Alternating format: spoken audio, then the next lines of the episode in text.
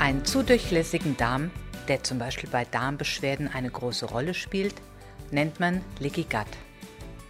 Aber wie lässt es sich nachweisen? Darmspezialist Herr Dr. Thomas Ellwanger stellt geeignete Leaky Gut Marker vor. Wer Probleme mit dem Darm hat, stolpert über kurz oder lang über den Begriff Leaky Gut, also ein vermehrt durchlässiger, ein vermehrt permeabler Darm. Und ähm, häufig werden wir in diesem Zusammenhang gefragt, wie diagnostiziert man eigentlich ein Leaky Gut? Und äh, bevor ich darauf eingehe, will ich kurz erläutern, eine ganz, ganz wichtige physiologische Eigenschaft des Darmes erläutern. Und zwar ist es so, dass die Epithelzellen, also die oberste Zellschicht, die wir im Darm haben, das sind also ein einreihiges Epithel und das steht, da stehen die Zellen ganz eng aneinander gereiht. Und dazwischen bleibt aber immer eine Lücke. Und diese Lücke schließt der Körper mit sogenannten festhaftenden Zellbrücken, den sogenannten Tight Junctions. Das heißt, die vernetzen sich untereinander und damit ist dieses Epithel zunächst erstmal undurchlässig. Aber die Natur hat es eingerichtet, dass diese Schleusen, die wir hier haben, auch mal geöffnet werden können, um zum Beispiel Nährstofftransport zuzulassen. Und wenn das geschehen ist, dann werden diese Schleusen wieder geschlossen. Und damit ist die Durchlässigkeit des Epithels wieder ganz normal hergestellt. Und in der Regulation dieser Schleusen gibt es ein wichtiges äh, Molekül, ein wichtiges, ein wichtiges Protein und das ist das sogenannte Zonulin.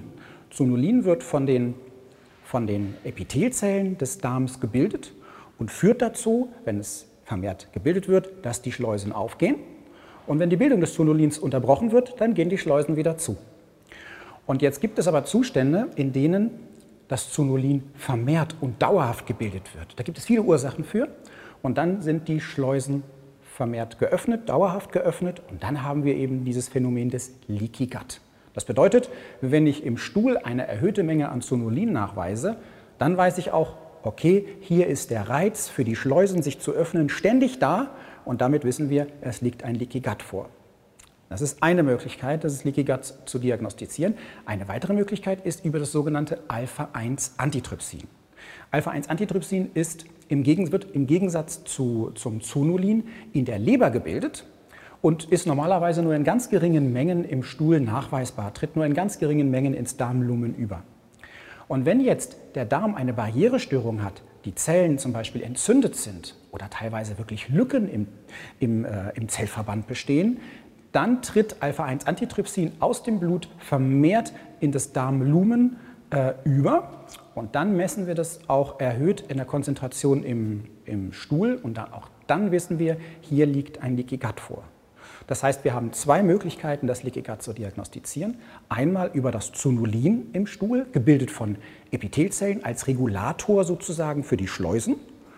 Und zum anderen über das Alpha-1-Antitrypsin, gebildet von der Leber. Und wenn vermehrt nachweisbar im Stuhl, dann eben ein Hinweis auf eine Barrierestörung des Darmepithels. Also diese beiden Möglichkeiten haben wir heute in der Stuhldiagnostik, das Leaky Gut ähm, zu diagnostizieren.